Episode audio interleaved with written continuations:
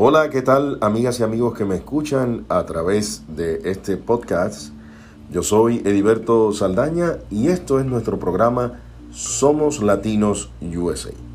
¿Sabía usted que existe la posibilidad de iniciarse un segundo juicio político para destituir al presidente Trump?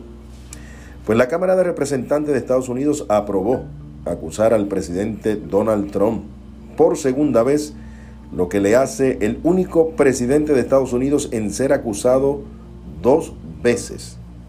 La resolución fue adoptada eh, con el voto de 232 a favor y 197 en contra, en donde 10 republicanos sostienen que el presidente debe ser destituido. Esta resolución de juicio político sobre la que votó la Cámara acusa a Trump de un solo cargo. El cargo es incitación a la insurrección por su papel en la insurrección mortal del Capitolio de la semana pasada, que dejó un saldo de cinco personas muertas, entre ellos un policía de la División Policial Metropolitana del Capitolio.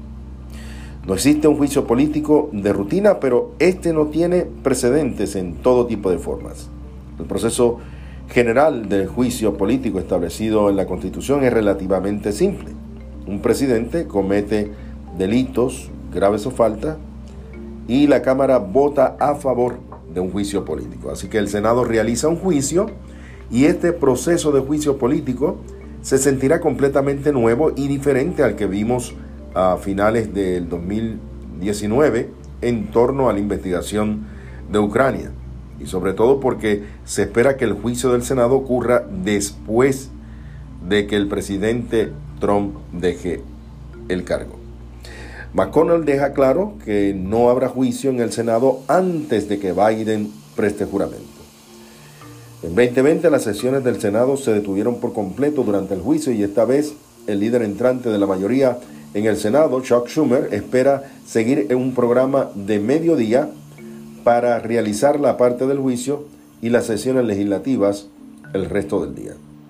Sin embargo, los cargos están eh, esta vez eh, cargados de manera simple y fácil de entender y transmitir o comprender, aunque debería tomar algunos días eh, con el presidente del Tribunal Supremo, John Roberts, quien presidiría dicho juicio que realicen los senadores.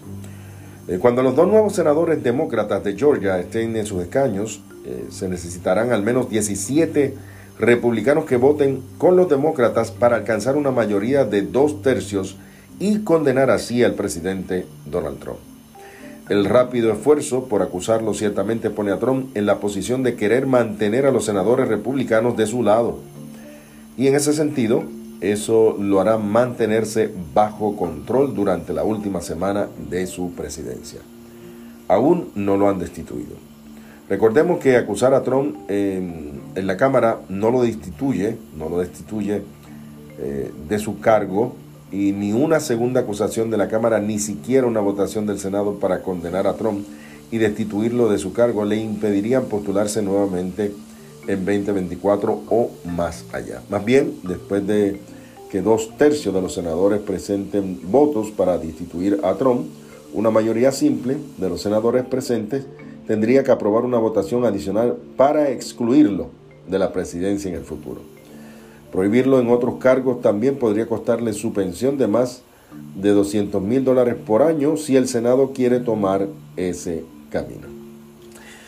Así que estas son las noticias en relación a la política estadounidense y estaremos informando un poco más cuando mañana se llevará a cabo una ceremonia inaugural para el presidente Joe Biden y la vicepresidenta Kamala Harris. Estén pendientes a nuestras notas informativas a través de Somos Latinos USA y este su anfitrión Heriberto Saldaña.